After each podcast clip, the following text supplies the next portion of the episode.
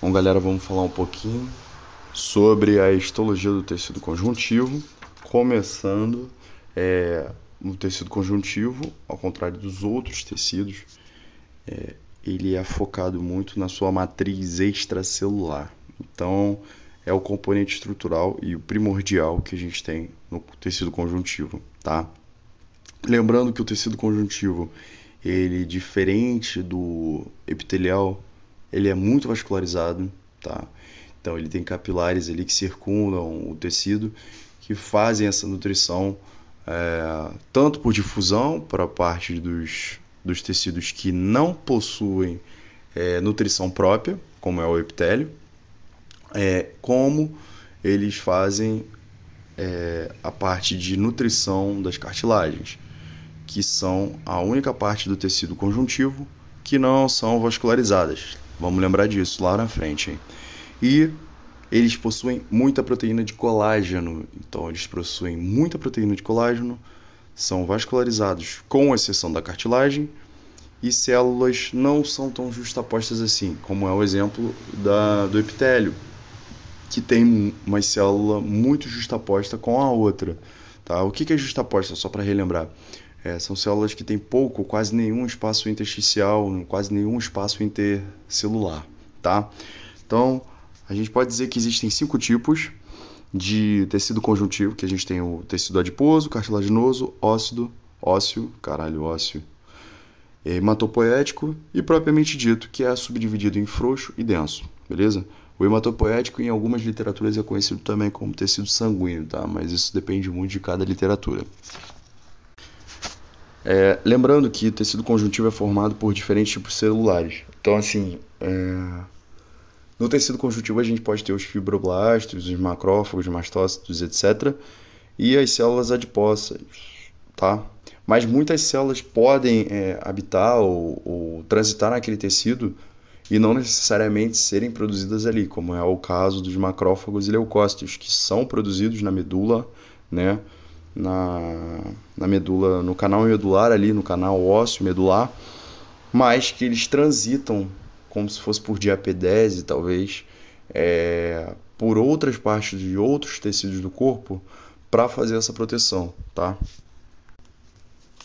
O tecido conjuntivo é rico em fibras formadas por proteínas, tá? Que são três tipos delas: elásticas, colágenas e reticulares. Tá? As fibras colágenas e reticulares são formadas pela proteína de colágeno. Então a gente tem que sempre lembrar que colágeno e reticular lembra de colágeno, tá?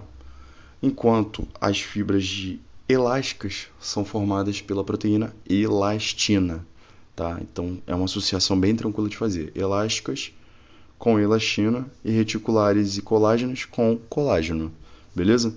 É, a matriz extracelular é formada por uma substância fundamental amorfa, que a gente chama de amorfa porque ela não tem forma, tá? E ela confunde muito porque é uma parte líquida. E nessa parte líquida a gente contém é, água, íons, proteínas, açúcares, e é formada por três tipos de fibras, que foram aquelas que a gente citou anteriormente, né? A elástica, que é formada pela elastina, a colágena, que é formada pela proteína colágeno, e a reticular, que são fibras finas que dão sustentação para as fibras colágenas, beleza?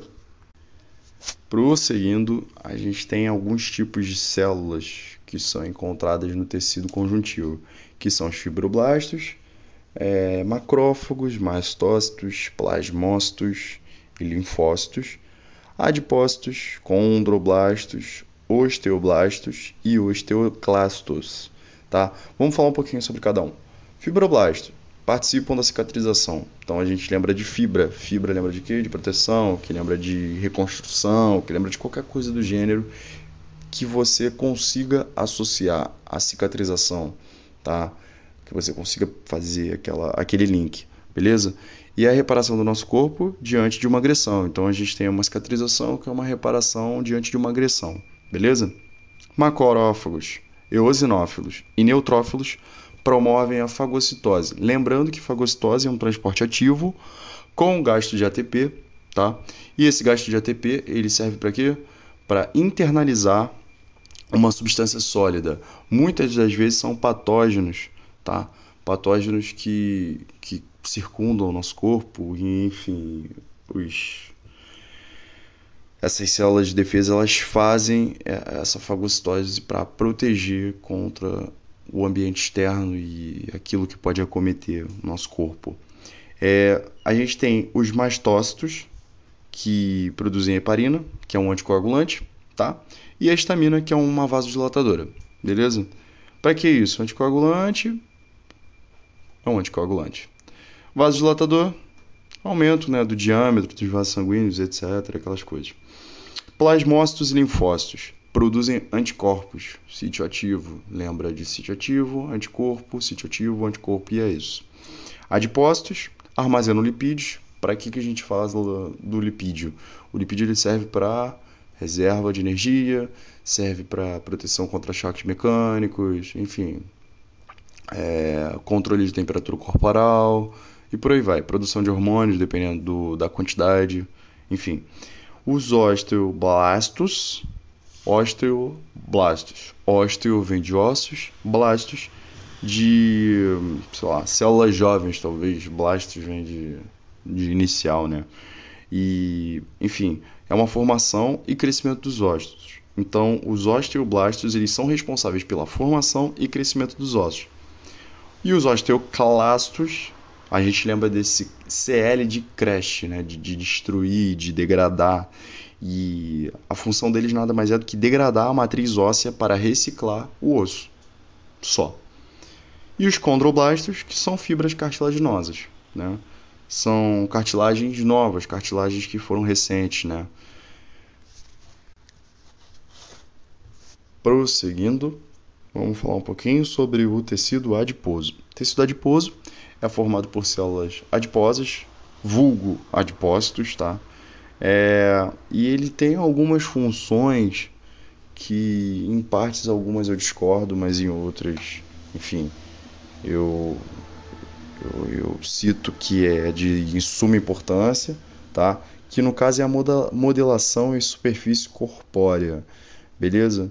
Essa parte eu acho meio bizarra, mas é verdade. E a proteção contra choques mecânicos, então a gente tem aquela camada ali peritoneal para proteger é, a cavidade torácica e a cavidade abdominal, é, as vísceras, de uma certa forma é um tipo de proteção alinhado à musculatura reto-abdominal, beleza? E a gente tem a produção de hormônios, que está ligada principalmente nos hormônios sexuais. Então, assim, a gente precisa, por exemplo, as mulheres, né, principalmente, elas precisam de uma quantidade X Y de gorduras e adipócitos para conseguir produzir uma quantidade X e Y de hormônios sexuais, são hormônios que vão estimular a ovulação e, enfim, a parte do período fértil feminino, tá? E muitas das vezes quando a pessoa tem uma hipertireoidismo, por exemplo, que tem aquela, aquele metabolismo muito acelerado, consequentemente tem-se uma perda de adipócitos, uma perda de camada de gordura e com isso, consequentemente, é, a parte sexual dela, a parte reprodutiva, ela fica de certa forma prejudicada, tá? E a reserva de energia. A reserva de energia, ela está sempre alinhada ali com o isolante térmico, beleza? São não menos importantes, mas estão ali. Tranquilo? Bom, a gente vai começar um pouquinho agora sobre o tecido cartilaginoso, tá? Diferente do adipócito, no tecido adiposo, né? O tecido cartilaginoso ele tem uma, uma importância absurda na movimentação, absurda, absurda, absurda. E a gente tem que falar um pouquinho sobre ele porque ele é um dos mais importantes desses tópicos que a gente vai falar, se não um dos mais, tá? Juntamente com o tecido hematopoético e o ósseo, beleza? É, vamos falar um pouquinho que o primeiro ponto dele é que ele é vascular, tá? Então, Primeiro ponto, se ele é vascular, obrigatoriamente a retroalimentação dele é feita por difusão. Né? Os capilares que estiverem mais próximos em outros tecidos vão fazer essa nutrição do tecido cartilaginoso. E geralmente ele é alimentado ali pelo tecido frouxo, pelo tecido ai, propriamente dito frouxo, né? E pelo líquido sinovial que ali é produzido. E lembrando, para ter líquido sinovial a gente precisa ter movimento. Né? Se você tem um, uma, uma bolsa sinovial em alguma articulação, Para que você faça a nutrição dessa articulação, você precisa de movimento para que esse líquido sinovial seja liberado, tá? É, é altamente rígido, resistente e flexível e tem como a principal função da sustentação amortecer impactos, prevenir desgastes entre ossos, né? Então a gente tem ali prevenir a prevenção dos desgastes entre ossos. A gente tem, por exemplo, os discos intervertebrais, a gente tem o menisco, a gente tem, é, enfim, outros é, protetores cartilaginosos pelo corpo, mas esses são os principais, tá? E além de auxiliar no crescimento ósseo, isso ali eu acho que é na parte mais de epífise cartilaginosa, a gente fala principalmente na época da, da desenvoltura do feto e criança, né? Lembrando que quando a criança é um feto ainda, é, grande parte do, do sistema esquelético dela é formado por tecido cartilaginoso, então a gente tem ali uma grande parte de epífises cartilaginosas que vão dar origem após o nascimento é, de linhas epifisárias para crescimento, tá? Então, então voltando para relembrar, a função é sustentação, né, que é a própria ligação entre ossos ali para sustentar. A gente tem amortecer impacto e a gente pode colocar meniscos, discos intervertebrais é, e por aí vai. Prevenir desgastes, a mesma coisa, né? Crescimento dos ossos, a gente tem a epífise e prevenir esse desgaste, além de auxiliar no crescimento. Show? Produzir é, líquido sinovial é um ponto interessante porque é ele que vai fazer a nutrição da cartilagem, tranquilo? E aí a gente possui três tipos de tecido cartilaginoso: o elástico, hialino e fibroso, tá? Na elástica a gente possui pouca proteína de colágeno, tá? E a gente geralmente possui uma maior mobilidade. Então a gente tem é, a orelha, a laringe, por aí vai, são exemplos de tecido cartilaginoso elástico, tá? Cartilagem hialina, a gente tem cartilagem rígida com uma boa quantidade de colágeno, tá? E a gente tem geralmente aí o ligamento, por exemplo, do externo com, com os espaços intercostais, né, junto com a costela, e a gente tem traqueia, broncos, articulações de externo com costela e os ossos do bebê, que foi aquele caso que a gente falou, né? Quando é criança ainda, a gente é, a parte é formada por tecido cartilaginoso e quando cresce vai virando uma linha epifisária até que essa linha ela se acaba, né, com tecido cartilaginoso e fica totalmente sólida. E a gente tem o tecido cartilaginoso fibroso, que tem muito, muito colágeno, são rígidas pra caralho para segurar né, o impacto. E geralmente a gente encontra muito eles em discos intervertebrais, meniscos, é, locais onde tem essa absorção de impacto. Agora a gente vai falar um pouquinho sobre o tecido ósseo. O tecido ósseo ele é um dos mais rígidos do tecido conjuntivo, então talvez eu goste de falar que ele é até o concreto biológico do mundo, tá? E ele é formado por uma matriz óssea composta por sais minerais, inorgânicos e principalmente fosfato de cálcio, que se deposita ao redor das fibras de colágeno, tá? Então a gente tem uma estrutura muito é, peculiar e única, que são aquelas fibras de fosfato em volta das fibras de colágeno, tá? Isso é muito fácil de se ver no, na microscopia, né, no corte histológico, porque é muito único, beleza? E possui uma função de sustentação, alavanca, proteção, depósito de minerais e suporte para partes moles. Quando a gente fala de sustentação, a gente fala de quê? Alinhada à musculatura é, e proteção, né, a sustentação do peso corporal. Então aí a gente tem a sustentação do peso corpóreo né? Alinhado à musculatura, a gente consegue ter um equilíbrio, a gente consegue ter uma mobilidade melhor e tal. Na alavanca, a gente tem as articulações, então uma ligação de um osso com o outro, através de, um, de uma articulação, a gente consegue fazer um movimento de alavanca. Proteção. A gente tem diversos exemplos de proteção, como a caixa craniana, a caixa torácica, a cintura pélvica, cintura escapular e por aí vai. Beleza? Depósitos de minerais, aí a gente já fala simplesmente do cálcio, beleza? E lembrando, a gente também pode falar dos, se eu não me engano, são os condrócitos, que são a parte onde eles fazem a degradação da parte morta, digamos assim, do tecido, tá? E o suporte para partes moles, né, que é um suporte para vísceras, tá?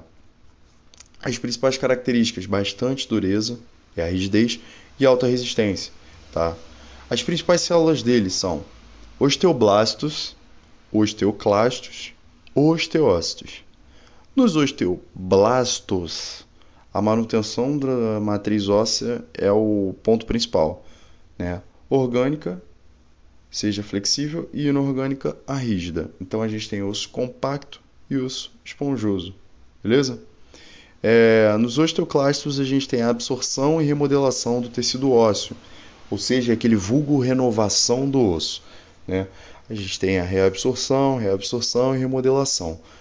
É muito comum você ver isso em calos ósseos, em traumas feitos por, por repetição, né? A gente tem calos, a gente tem proteção, aquele reflexo do, do próprio osso mesmo de, de criar uma proteção melhor ali para que evite fraturas, evite danos maiores, né? E a gente tem os osteócitos, que são comunicação dentro do osso, levando nutrientes a todos os tecidos. Essa comunicação se dá pelo periósteo, tá?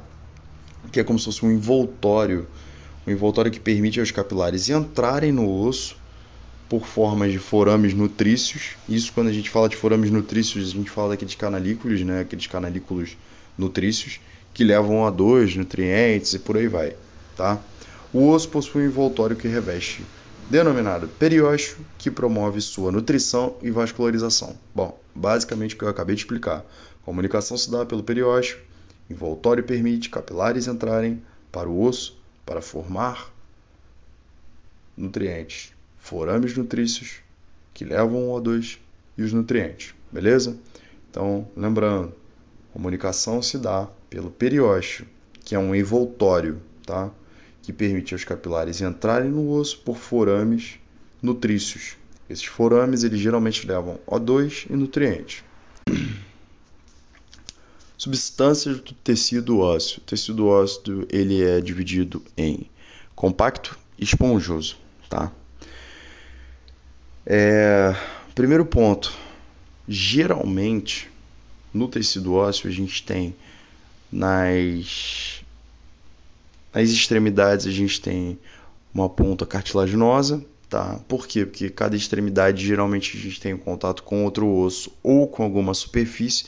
Então, o primeiro ponto é que nas extremidades, né, nas epífises, a gente tem é, epífises, é, epífises, a gente tem uma cartilagem e essa cartilagem é como se fosse uma capa, um revestimento que protege é, o desgaste natural dos ossos, tá?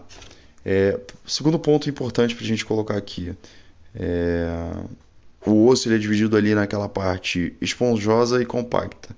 O que seria a parte esponjosa? É a dissipação ou compressiva sobre os ossos.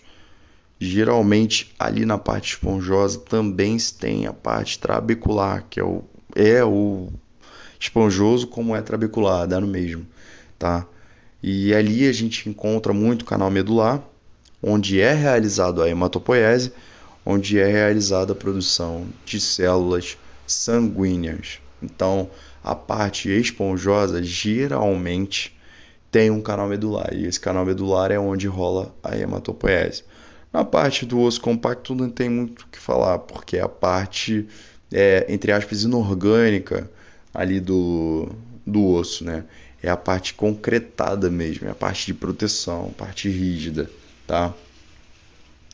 Lembrando que em alguns ossos é, a medula amarela ela substitui a medula vermelha é, e geralmente isso ocorre na fase adulta. Então assim a gente tem que estar sempre atento qual tipo de medula que está inserida naquele osso, tá? Lembrando que alguns ossos Na verdade, a maioria deles é irrigado por capilares. Então, assim, para quem fala que o osso é um tecido morto, mentira. Osso é um tecido dinâmico, é uma estrutura viva, dinâmica e em constante regeneração, graças aos osteoclastos e osteoblastos. Beleza? É, vamos continuar aqui falando sobre o tecido hematopoético.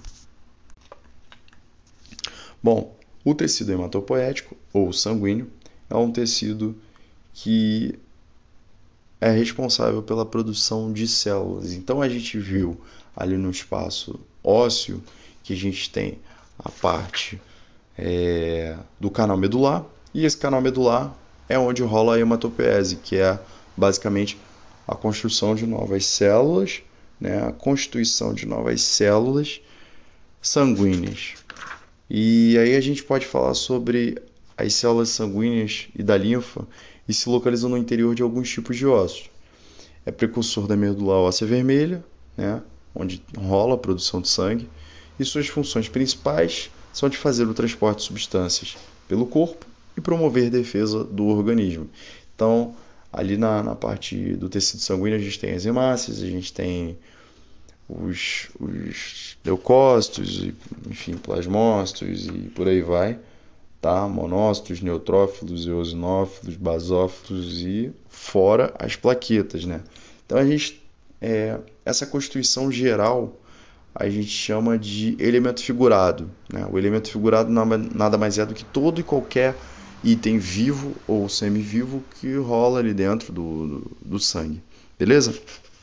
Então, é, pontos importantes: durante a infância, grande parte dos ossos do corpo possuem o tipo de medula vermelha, tá? Então é nessa fase ali que a gente vê que tem uma produção muito grande, muito grande, de, não só de anticorpos, como, enfim, de todos os outros elementos figurados. Tá? E na fase adulta, a medula vermelha é encontrada principalmente nos ossos longos, então em alguns ossos curtos não são. Tá? Ossos pélvicos, no osso externo e nas costelas e clavícula. Tá? Na fase embrionária, as células sanguíneas são formadas no baço e no fígado. Tá? Logo depois que, que nasce, eles viram órgãos linfóides, quer dizer, na verdade só o baço. Tá? O fígado ele é meio a meio, mais ou menos, muito mais ou menos. E o sangue humano é composto por plasma, hemácias, tá? vulgo eritrócitos. Por que eritrócitos? Porque vem de eritropoetina, que é um, um item que a gente vai falar a seguir, beleza? Leucócitos e plaquetas, tá? É, lembrando que o plasma é uma solução aquosa de substância com proteínas, hormônios, gases, nutrientes, sais e excreções. E as suas funções são de transportar tais substâncias para todo o corpo, para possibilitar as células de receberem os nutrientes necessários ao metabolismo e expulsar metabólitos tóxicos. Beleza? Então, basicamente é isso. É, o tecido hematopoético é um tecido de transporte, é um tecido não só de transporte, mas de proteção, tá? Dependendo da célula que ali se encontrar, beleza? Vamos falar um pouquinho sobre as hemácias. As hemácias são as mais abundantes no sangue, então a gente tem que lembrar que elas também são constituídas na medula, medula vermelha, beleza? É, relembrando, a medula vermelha ela é encontrada, né, a medula óssea vermelha, ela é encontrada em alguns ossos nos adultos, principalmente ossos longos, tá? como a clavícula, a costela, enfim, externo e etc. Elas são anucleadas, ou seja, seu núcleo ele é perdido durante diferenciação celular. Por quê? Porque elas são anucleadas e bicôncavas, é importante ressaltar que elas têm um sítio ativo ali onde elas conseguem receber e armazenar gases, não só o oxigênio, como também o CO2, para fazer esse transporte tá? a nível tecidual. Então a gente tem células que são anucleadas e bicôncavas e providas de molécula de hemoglobina, proteína que confere a cor avermelhada no sangue, tá? Então a gente tem as hemácias, que são produzidas na medula óssea vermelha, elas possuem uma proteína é, chamada de hemoglobina, tá? providas de moléculas de hemoglobina, que são proteínas que conferem a cor avermelhada no sangue, beleza? É, a produção é ditada pela ação do hormônio eritropoetina. Então, por isso as hemácias recebem os nomes de eritrócitos, porque elas são derivadas da, do hormônio eritropoetina. Por isso, muitas bancas gostam de usar o nome eritrócitos, tá? Bizu aí para ficar para prova. É... O hormônio eritropoetina é secretado pelo rim, tá? Não só um, mas o dois, né? Os rins e as hemácias são responsáveis pelas trocas gasosas no organismo, tá? Agora vamos falar um pouquinho sobre os leucócitos. Os leucócitos são células esféricas e nucleadas, de tamanho maior que as hemácias. Então, a gente tem vários tipos, tá? Mas os leucócitos, eles são as células de defesa e eles são maiores do que as hemácias, tá? É eles só servem basicamente para só não, né? Porra. Eles servem basicamente para proteger o corpo de infecções. Então, é, todo tipo de corpo estranho, os leucócitos eles vão em cima, tá? E cada tipo de leucócito tem o seu papel específico de combate a infecções. Então, cada tipo de leucócito tem um tipo de sítio ativo que tem um, um, um espaço para se ligar a algum tipo de agente agressor beleza? E a gente também tem as plaquetas, que são fragmentos citoplasmáticos que se organizam né, e originam na medula vermelha, na medula óssea vermelha, e desempenham um papel fundamental na coagulação, tá? As plaquetas elas são derivadas de, de restos de outros fragmentos, né? restos citoplasmáticos de outras células tá? E geralmente elas são muito compostas de fibras, por isso que elas geralmente agem na coagulação, tá? Sanguínea. Então a gente tem ali não só a parte de coagulação, como a parte cicatricial. O tecido conjuntivo frouxo, né, e denso, que é o vulgo propriamente dito, é o menos especializado. Entre as suas funções estão preencher os espaços intersticiais ali, né, nos demais tecidos e a nutrição deles através dos vasos sanguíneos. Então a gente tem o frouxo, que é responsável pela cicatrização, que preenche os órgãos e, consequentemente, é, fazem também a defesa do organismo, tá? Além de nutrir as células é, epiteliais, beleza? Enquanto o denso, ele forma alguns tendões e ligamentos, possuem mais fibras de colágeno e proporcionam também mais resistência. Tá? Então, lembrando, o denso faz com que é, formem-se os tendões e ligamentos. Lembrando, alguns tipos de denso, como modelado, eles formam as aponeuroses musculares, que são aquelas linhas brancas que ficam geralmente nos espaços entre um, um, um pedaço de fibra né, e outro pedaço de fibra. Muito comum a gente ver é, em alguns músculos, como por exemplo os músculos da cabeça, os músculos do reto abdominal, vasto medial, sartório, etc. Tá? Mas isso a gente vai falar mais para frente. Então, no denso a gente tem tendões e ligamentos, mais fibras colágenos e mais resistência do que o frouxo. Modelado, né? Isso ainda dentro do denso. No modelado a gente tem feixes únicos em um sentido resistência à, tensão. Exemplo, tendão e ligamento. E aí dentro do tendão a gente tem as aponeuroses. Não modelado, fibras colágenas entrelaçadas em vários sentidos, dando uma maior elasticidade ao formato da derme, tá? Então a gente tem aí esses tipos de tecidos conjuntivos propriamente dito, o frouxo, o denso, e no denso a gente tem o modelado e o não modelado. No denso a gente tem tendões e ligamentos que possuem mais fibras de colágenos e são mais resistentes do que os frouxos. E o modelado, feixes únicos em um sentido, com resistência à tensão, vulgo, tendão e ligamento. E do não modelado, colágenos entrelaçados, tá? formando a parte da derme, que é abaixo da epiderme. Beleza?